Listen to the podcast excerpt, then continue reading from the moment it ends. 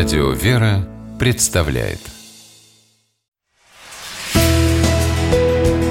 Литературный навигатор Здравствуйте! У микрофона Анна Шепелева. Даже у самых грустных историй бывает счастливый конец.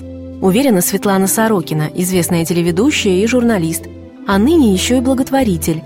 Она занимается вопросами усыновления и помогает сиротам и тяжело больным детям.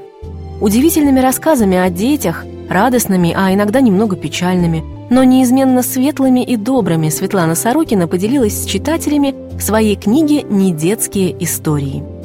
В предисловии к изданию автор предупреждает нас о том, что не умеет придумывать. Два десятка рассказов о детях, собранных в книге, взяты из реальной жизни.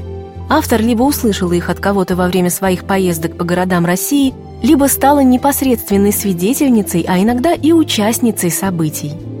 И начинает она книгу автобиографическими главами. В них Светлана рассказывает о том, как она усыновила девочку из дома ребенка. И подчеркивает наглядное действие Божьего промысла – Сорокина собиралась усыновить мальчика, но цепочка удивительных и необъяснимых обстоятельств привела ее к девятимесячной Антонине, Тосе, которая и стала для Светланы любимой и родной дочерью. Большинство рассказов в книге Светланы Сорокиной «Недетские истории» именно об усыновлении. Очень разные, все они побуждают читателей к сочувствию и милосердию.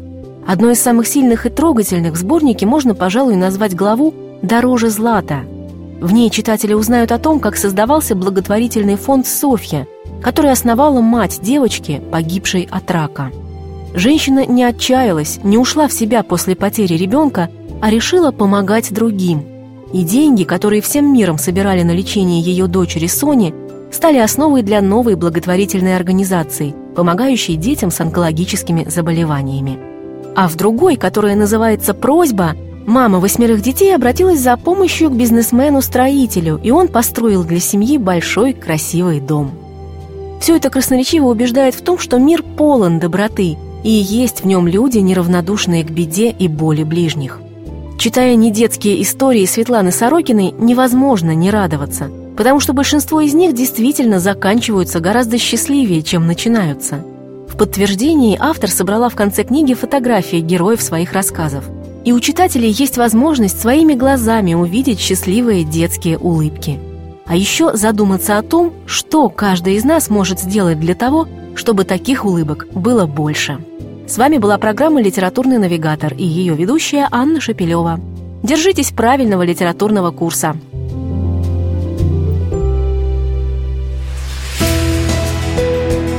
«Литературный навигатор»